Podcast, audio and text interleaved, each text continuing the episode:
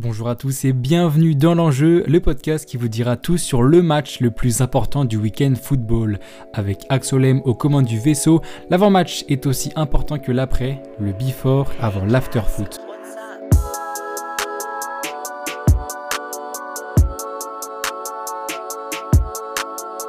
Ça fait longtemps, je sais, mais il m'a fallu un peu de temps pour réfléchir à l'avenir de mon podcast. Je trouvais que ça me prenait beaucoup de temps à faire et à tourner. en fait, je me suis rendu compte que faire des épisodes trop longs, c'était pas forcément idéal pour moi. Alors vous inquiétez pas, je vais pas arrêter, mais à partir d'aujourd'hui, on ne verra pas tous les matchs, mais le match le plus important du week-end, celui qui a le plus d'enjeux.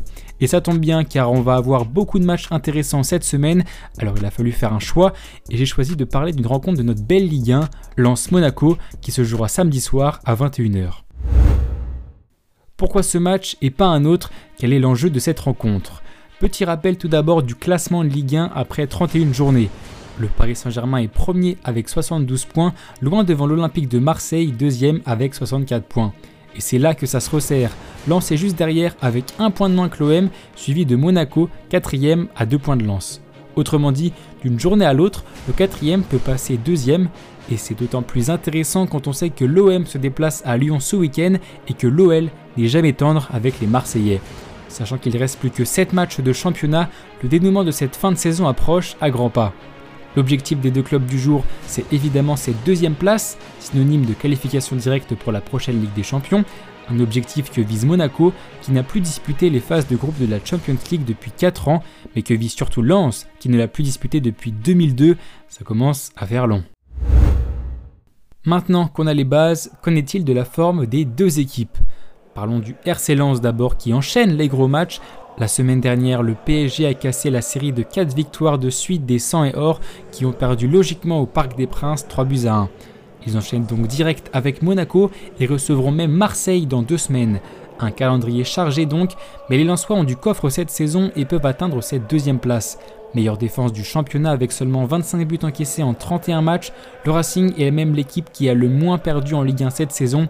4 défaites au compteur, c'est juste une de moins que le PSG et l'OM. Le coach Franck Hez pourra bien évidemment compter sur son buteur Loïs Openda, auteur de 15 buts cette saison. Le Belge a d'ailleurs inscrit 6 buts sur ses 5 derniers matchs, ce qui lui a valu le titre de joueur du mois de mars. En revanche, le coach français devra faire sans son milieu Salis Abdoul Samed, suspendu pour 3 matchs après son carton rouge direct reçu la semaine dernière au Parc des Princes. Petit coup dur pour Franck Hez qui devra se passer de son deuxième joueur de champ le plus utilisé en Ligue 1 cette saison. Ce qui est sûr en revanche, c'est que le stade Bollard sera à fond derrière ses joueurs pour ce match capital. La rencontre est prévue à guichet fermé pour recevoir les Monégasques ce samedi. Ces Monégasques qui vont aussi plutôt bien en ce moment. Le club de la Principauté dispose de la deuxième meilleure attaque du championnat derrière celle du Paris Saint-Germain.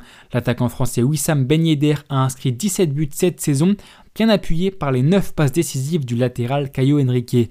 Le Brésilien est d'ailleurs le troisième meilleur passeur de Ligue 1 derrière Neymar et Lionel Messi.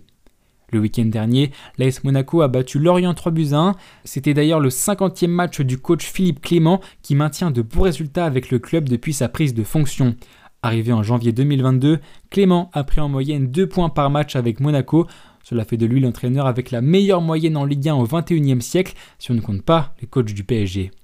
Parviendra-t-il à maintenir cette moyenne avec les matchs à venir? Difficile car après le déplacement à Lens ce week-end, il restera 6 matchs.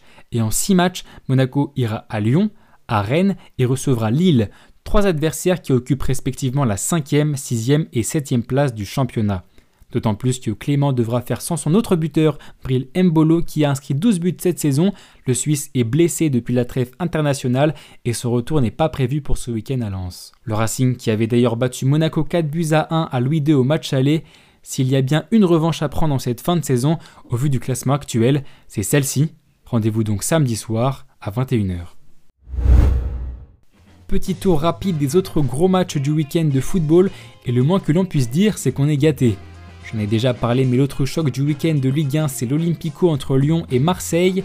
L'OL est 7ème et reçoit le deuxième l'OM qui doit faire un résultat s'ils veulent garder cette place de dauphin, d'autant plus que Lyon est sur une bonne série de 3 victoires en Ligue 1. En Allemagne, le Bayer Leverkusen 6e reçoit Leipzig 4e. Les hommes de Xabi Alonso doivent poursuivre leur énorme comeback au classement en affrontant un RBL qui vient tout juste de récupérer Christopher Nkunku. En Espagne, grosse affiche entre le Barça leader face à l'Atlético Madrid 3e. Les Barcelonais, loin devant au classement, n'attendent plus que la fin de saison pour fêter le titre. Et à l'Atlético, on continue de mettre la pression sur le Real. Seuls deux points séparent les deux clubs madrilènes. En Italie, la Juventus 7ème reçoit le leader napolitain, tout juste éliminé des quarts de finale de Ligue des Champions. Naples qui, comme le Barça, n'attend plus que d'être sacré champion, tandis que la Juventus va lutter pour les places à l'Europa League. Enfin, en Angleterre, Newcastle 4ème reçoit Tottenham 5ème, un gros choc pour la place en Ligue des Champions, surtout que les deux clubs reviennent d'une défaite la semaine dernière. Newcastle s'est fait balader à Villa 3-0 et les Spurs ont perdu lamentablement à domicile contre Bournemouth. Voilà, c'était tout pour ce beau week-end de football. Nous, on se retrouve vraiment la semaine prochaine pour parler de l'enjeu d'un seul match. C'est la nouvelle formule. D'ici là, portez-vous bien. C'était Axolem. Ciao